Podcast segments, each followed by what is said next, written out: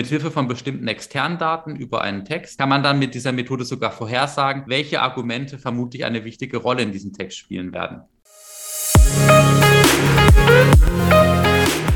Herzlich willkommen zu How to Legal Tech.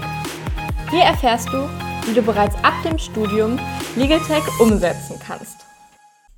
Herzlich willkommen zu der aktuellen Folge von How to Legal Tech.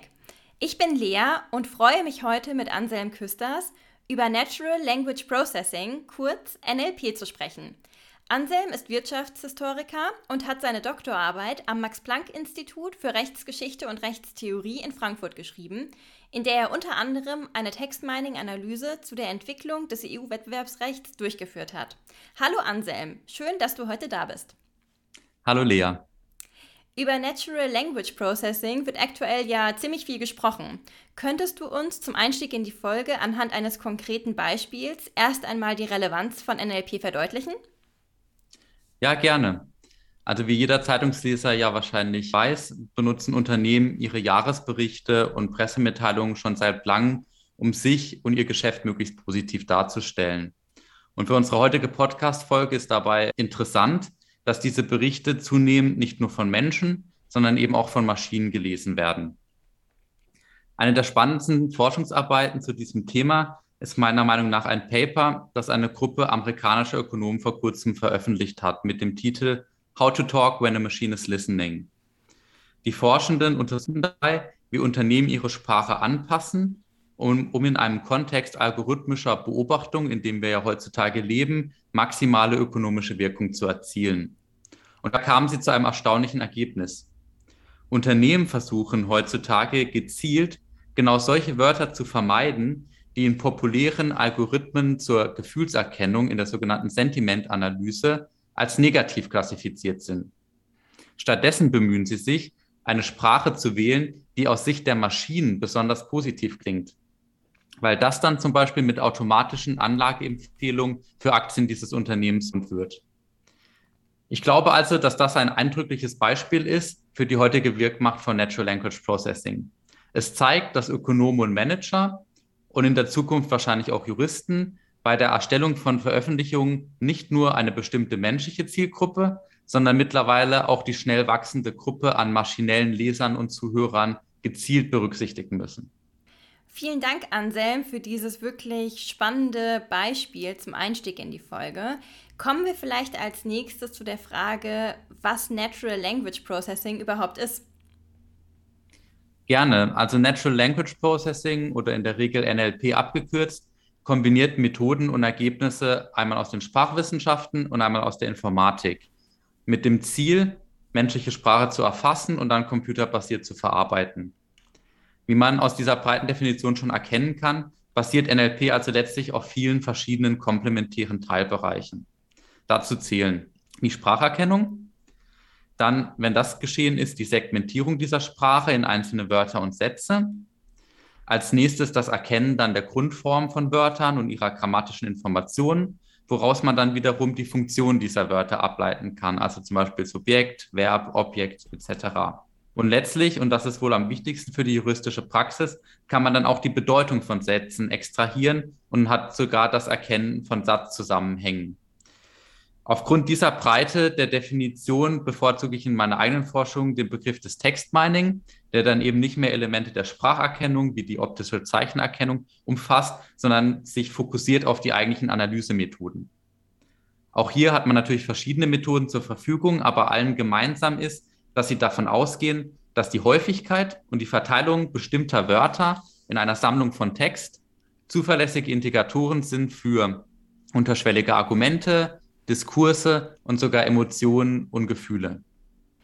Textmining scheint ja wirklich ein sehr umfangreiches Feld zu sein. Wie kann man denn da jetzt das Anfangsbeispiel einordnen? Genau, also die im Anfangsbeispiel erwähnte Sentimentanalyse wäre also ein Beispiel für so eine Textmining-Methode, mit der man dann Text auswertet. Und wendet man eine solche Sentimentanalyse auf Jahresberichte an, wie im Beispiel, oder alternativ auf Zentralbankreden, auf juristische Texte etc., so kann man daraus dann repräsentative Aussagen ableiten, nicht nur über individuelle Autoren, sondern auch was Institutionen oder Rechtssysteme repräsentativ ausmacht. Auf semantischer Ebene. Und grundsätzlich gibt es dafür verschiedene Methoden, wie genau man das machen kann. Die häufigste und intuitivste ist wohl der sogenannte Lexikon-basierte Ansatz. Diese Lexika kann man sich als Wörterbücher vorstellen, die ausgewählten Wörtern dann eine Stimmungskategorie wie Freude oder Angst oder einen numerischen Wert zuordnen, wie zum Beispiel minus 5 für negativ oder plus 5 für positiv. Und in der erwähnten Studie zu Unternehmensberichten haben sich die Wissenschaftler nun zunutze gemacht, dass viele Anwender von Sentimentanalyse auf ein ganz bestimmtes Standardlexikon für finanzpolitische Kontexte zurückgreifen, das seit 2011 existiert und bis heute weit verbreitet ist. Und in ihrer Studie konnten sie dann eben zeigen, dass genau diejenigen Wörter, die in diesem Standardlexikon negativ klassifiziert sind, heutzutage gezielt nicht mehr benutzt werden. Insgesamt gesehen konzentriert sich der Großteil der aktuellen Forschung zur NLP vor allem darauf, maschinelles Lernen anzuwenden, um relevante Informationen zu extrahieren und zusammenzufassen. Die wohl populärste Methode ist das sogenannte Topic Modeling. Topic Modeling versucht algorithmisch die wichtigsten inhaltlichen Bausteine einer großen Sammlung von Text zu isolieren. Und mit Hilfe von bestimmten externen Daten über einen Text, also zum Beispiel den Autor, der es geschrieben hat oder das Datum, an dem der Text publiziert wurde, kann man dann mit dieser Methode sogar vorhersagen, welche Argumente vermutlich eine wichtige Rolle in diesem Text spielen werden. Hierzu gibt es mittlerweile zahlreiche Ableger für die verschiedensten Anwendungskontexte. Das reicht von kurzen Tweets, die man analysieren kann, bis hin zu langen, formellen, strukturierten Dokumenten, wie sie dann eben in der juristischen Praxis besonders relevant sind. NLP scheint also auch für die juristische Praxis schon ein gewisses Potenzial zu besitzen. Kannst du das noch ein bisschen ausführen? Ja, gerne. Also wie eben angedeutet, denke ich, dass NLP in der juristischen Praxis vor allem dann einen Mehrwert bietet, wenn es um die Strukturierung großer Mengen an Text geht. Da kann man an detaillierte neue Regularien denken oder lange wissenschaftliche Studien oder zum Beispiel auch die große Menge an internen Unternehmensdokumenten, mit denen man konfrontiert sein kann. Zum Beispiel im Rahmen einer gerichtlich angeordneten Vorlage von Beweismitteln. Das kennt man ja aus dem amerikanischen und britischen Prozessrecht. Und hier kann man das Potenzial wahrscheinlich wieder am besten mit einem Beispiel festmachen. Und da würde ich den Zuhörerinnen und Zuhörern gerne kurz über ein Webtool berichten, das ich mit meinem Bruder Karl im letzten Jahr für die Baker Innovation Challenge entwickelt habe, weil es genau auf eben diesen NLP-Methoden basiert. Der Ausgangspunkt dieser Challenge war die weit verbreitete Annahme, dass mit dem Besitz großer Mengen an Daten auch eine große unternehmerische und rechtliche Verantwortung einhergehen sollte. Diese Einstellung wird heute von vielen Regulierungsbehörden weltweit geteilt. Das kann man zum Beispiel an den zahlreichen Forderungen nach mehr Vertrauen in KI-Systeme und in einer ständig wachsenden Zahl von Regulierungsvorschlägen ablesen. Für Unternehmen, die KI nun in ihre Produkte oder Dienstleistungen integrieren wollen, sowie dann für die Anwälte und Aufsichtsbehörden, die mit diesen Firmen zu tun haben, stellt das natürlich nicht zuletzt eine erhebliche Gefahr der kognitiven Überforderung dar. Das klingt erstmal drastisch, aber nehmen wir zum Beispiel an, dass ich ein Anwalt bin, der sich für den Diskurs über selbstfahrende Autos interessiert, weil der Klient in dem Bereich aktiv ist. Da stellt sich die Frage, welche der zahlreichen, jeden Tag aufs Neue erscheinenden Texte und Berichte ich tatsächlich lesen kann aus dieser großen Menge in der begrenzten Zeit, die ich zur Verfügung habe. Und dann, welche sind die wichtigsten Themen und Argumente, die in all diesen Texten behandelt werden? Und schließlich dann die Frage, wenn ich mit meinem Mandanten oder der Aufsichtsbehörde kommuniziere, gibt es dann bestimmte Wörter in diesem Diskurs, die ich vermeiden sollte oder vielleicht sogar gezielt benutzen? All diese Fragen kann man dann mit NLP-Methoden beantworten. Und zu diesem Zweck haben mein Bruder und ich zunächst mit Hilfe von Webscraping eine große Datenbank erstellt mit relevanten Texten über KI und ihre Regulierung. Und dann benutzten wir eben die vorhin beschriebenen Textmining-Methoden, die Sentiment-Analyse oder Topic Modeling, um die zugrunde liegenden Themen zusammenzufassen, Schlüsselwörter und Argumente zu identifizieren und sie dann mit Stimmungswerten zu verbinden, also positiv, negativ zu klassifizieren. Insgesamt konnten wir durch den Einsatz dieser Methoden dann ein Tool entwickeln, was Anwälten wertvolle Zeit sparen kann, was dabei hilft, menschliche Fehler und Heuristiken bei der Auswertung großer Textmengen zu vermeiden und das dem Anwalt oder der Anwältin hilft, sich auf visuelle und tabellarische Informationen zu stützen, ohne eigene Programmierkenntnisse. Und das alles hilft dann, die anschließende rechtliche Analyse zu strukturieren und effizienter zu gestalten. Also kurz gesagt, die NLP-Methoden werden die klassische Arbeit eines Juristen, einer Juristin nicht ersetzen, sondern sinnvoll komplementieren. Das ist wirklich total spannend, dass man NLP als Unterstützung innerhalb der Rechtsdienstleistung verwenden und wie man das genau tun kann. Du bist aber jetzt Wissenschaftler und ich weiß, dass du NLP auch in deinem Dissertationsprojekt angewendet hast. Kannst du dazu noch etwas erzählen? Natürlich, also die gleichen Methoden, wie wir sie bei der Baker Innovation Challenge benutzt haben, lassen sich natürlich auch auf akademische Kontexte übertragen. Im Falle meiner Doktorarbeit handelt es sich bei diesem Kontext um die Entstehungs- und Entwicklungsgeschichte des europäischen Wettbewerbsrechts. Kurz skizziert der Hintergrund. Wir wissen aus der Literatur, dass es verschiedene Schulen der Wettbewerbsanalyse gibt, zum Beispiel den Ordoliberalismus der Freiburger Schule oder die verschiedenen Versionen der Chicago School. Weniger klar ist allerdings die tatsächliche langfristige Bedeutung dieser und anderer Denkschulen für das europäische Recht. Und in meiner Doktorarbeit hatte ich mir zum Ziel gesetzt, diese Lücke zu schließen, indem ich mir die Verhandlungen angeschaut habe, die zum Vertrag von Rom geführt haben, die anfängliche Konzeptionalisierung der wichtigsten Regeln, die einschlägige Rechtsprechung und nicht zuletzt auch viele Dokumente aus Archiven. Und das alles eben unter Zuhilfenahme besagter Textmining-Methoden. Zum Beispiel habe ich Häufigkeitskurven und das erwähnte Topic Modeling benutzt, um quantitativ zu rekonstruieren, welche ökonomischen Ideen von der Kommission und dem Gerichtshof zu verschiedenen Zeitpunkten benutzt wurden. Auch die schon erwähnte Sentimentanalyse hat bei mir eine gewisse Rolle gespielt, zum Beispiel um nachzuweisen, wie die zunehmende Verwendung von ökonomischen Konzepten die Sprache der Kommission geprägt hat und gewissermaßen deemotionalisiert hat.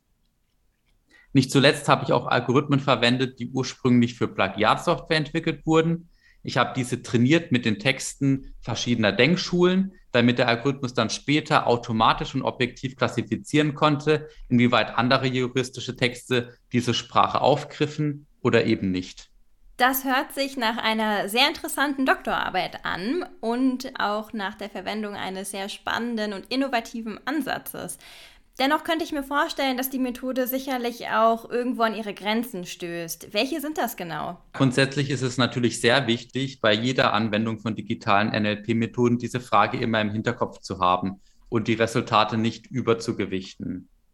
Im Kontext der Methoden, die wir jetzt besprochen haben, würde ich gerne zwei Punkte machen. Erstens, im Gegensatz zu der Lexikon-Methode in der Sentimentanalyse die eben nur auf reine Worthäufigkeiten von positiven und negativen Wörtern schaut, kann die Reihenfolge der Wörter und ihre syntaktischen Eigenschaften natürlich durchaus eine Rolle spielen. Man kann zum Beispiel an die Bedeutung von Negation und Verstärkern denken, wie in den Ausdrücken nicht gut oder sehr schlecht, die dann nochmal eine andere Bedeutungsebene reinbringen. Die meisten heutigen NLP-Systeme stützen sich daher nicht mehr allein auf eine statische Liste sensibler Wörter, sondern sind so konzipiert, dass sie problematische oder positive Wortkombinationen dynamisch erlernen können. Und ich denke, das wird auch in den nächsten Jahren noch weiter verbreitet werden. Trotzdem stoßen selbst diese neuesten Methoden immer noch an Grenzen, weil menschliche Sprache letztlich auf verschiedenen Ebenen mehrdeutig ist. Und das erschwert natürlich die präzise Erfassung von Stilmitteln wie Rhetorik oder auch Ironie. Ein zweites Problem ist, dass die Klassifizierung von Gefühlen, aber auch Argumenten oder ganzen Texten ein sehr domänenspezifisches Problem ist. Und hier beobachtet man immer wieder in der Literatur und in der Praxis, dass Klassifizierer, die in einer Domäne trainiert wurden, in anderen Domänen statistisch gesehen nicht so gut abschneiden. Leider fehlt es in vielen Bereichen, und hier würde ich die verschiedenen spezialisierten Rechtsgebiete in einer modernen Großkanzlei definitiv mitzählen, an ausreichenden Mengen an hochwertigen markierten Daten, um diese Klassifizierer richtig zu trainieren. Und gleichzeitig müssen Klassifikatoren, wie man sie zum Beispiel in der Sentimentanalyse verwendet, dann auch an neue Domänen angepasst werden können, um in der Praxis nützlich zu sein. Zusammengefasst bedeutet das also, dass eine der wichtigsten Aufgaben für die juristische NLP-Forschung und Praxis auch in den kommenden Jahren bleiben wird, mehr hochwertige Daten zu sammeln und auch die von Informatikern ja für recht abstrakte Probleme entwickelten Algorithmen besser an rechtliche Anwendungskontexte anzupassen. Nun haben wir in der Folge bisher schon viel über das große Potenzial von NLP sowohl für die juristische Praxis, aber auch für die Wissenschaft gelernt. Aber du hast uns eben auch die Grenzen von NLP näher gebracht. Welche Möglichkeiten hätten denn jetzt unsere Zuhörer und Zuhörerinnen, wenn sie sich für das Thema begeistern können, sich dem zu nähern? Also grundsätzlich freue ich mich natürlich, wenn jemand bis jetzt zugehört hat. Und ich würde dieser Person dann ein zweistufiges Verfahren empfehlen. Wenn man als Nicht-Informatiker sich näher mit NLP beschäftigen möchte, macht es meiner Meinung nach großen Sinn, mit einer Summer School im Bereich der Digital Humanities oder konkret im NLP-Bereich zu beginnen. Und solche Summer Schools werden in den letzten Jahren von einer zunehmenden Anzahl an Universitäten in ganz Europa angeboten, oft mit einer Dauer von etwa ein bis zwei Wochen. Und in dieser Zeit kann man sich eben nicht nur einen guten ersten Überblick über die Disziplin erarbeiten und sich mit anderen Forschenden vernetzen, sondern man erhält auch rudimentäre Einführungen in die wichtigsten Programmiersprachen R und Python. Und auf dieser Basis kann man sich dann im zweiten Schritt viele Anwendungsgebiete meiner Meinung nach selber erschließen, da es mittlerweile tolle Online-Ressourcen zu NLP gibt, die sich auch leicht zum Beispiel über Google finden lassen. Also kurz gesagt, die Schwelle zum selbstständigen Programmieren einfacher NLP-Anwendungen ist oftmals niedriger, als man denken würde. Aber trotzdem ist ein gewisses Grundlagenwissen vorausgesetzt, weshalb eine Summer School oder ein ähnliches Lehrangebot an einer Universität meiner Meinung nach unbedingt den ersten Schritt bilden sollte. Und wenn mir zum Schluss vielleicht noch ein bisschen Eigenwerbung in eigener Sache erlaubt ist, würde ich auch gerne die Zuhörer und Zuhörerinnen dieses Podcasts auf unsere Max Planck Law Initiative mit dem Namen Law Tech Society hinweisen. Die wurde vor einigen Jahren gegründet und versucht, Forschende innerhalb der Max Planck Institute, aber auch eben externe Forschende und Studierende zusammenzubringen, die sich für die Zusammenhänge von Recht und Technologie interessieren.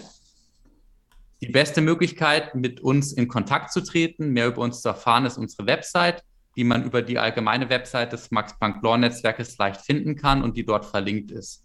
Neben einem jährlichen Workshop für Doktoranden veranstalten wir zum Beispiel auch monatliche Online-Seminare und wir haben einen regelmäßigen Newsletter, den man eben über unsere Webseite abonnieren kann. Ja, die Arbeit der Max Planck Law Tech Society verfolge ich auch selbst schon seit einigen Monaten und da sind wirklich ganz viele spannende Vorträge dabei und auch der Newsletter lohnt sich allemal. Von daher kann ich das definitiv unseren Zuhörern und Zuhörerinnen ans Herz legen. Jetzt sind wir leider schon am Ende unserer Podcast-Folge. Ich bedanke mich ganz herzlich bei dir, Anselm, dass du dir heute die Zeit genommen hast und uns spannende Einblicke in das Thema NLP gewährt hast. Vielen Dank für die Einladung, Lea. Hat mir großen Spaß gemacht. Das war es auch schon wieder mit dieser Folge von How to Legal Tech. Vielen Dank, dass du zugehört hast. Wenn du Feedback, Anregungen oder Kritik hast, kannst du dich gerne jederzeit über LinkedIn, Instagram oder unsere Website illegal.technology an uns wenden. Bis zum nächsten Mal bei How to Legal Tech.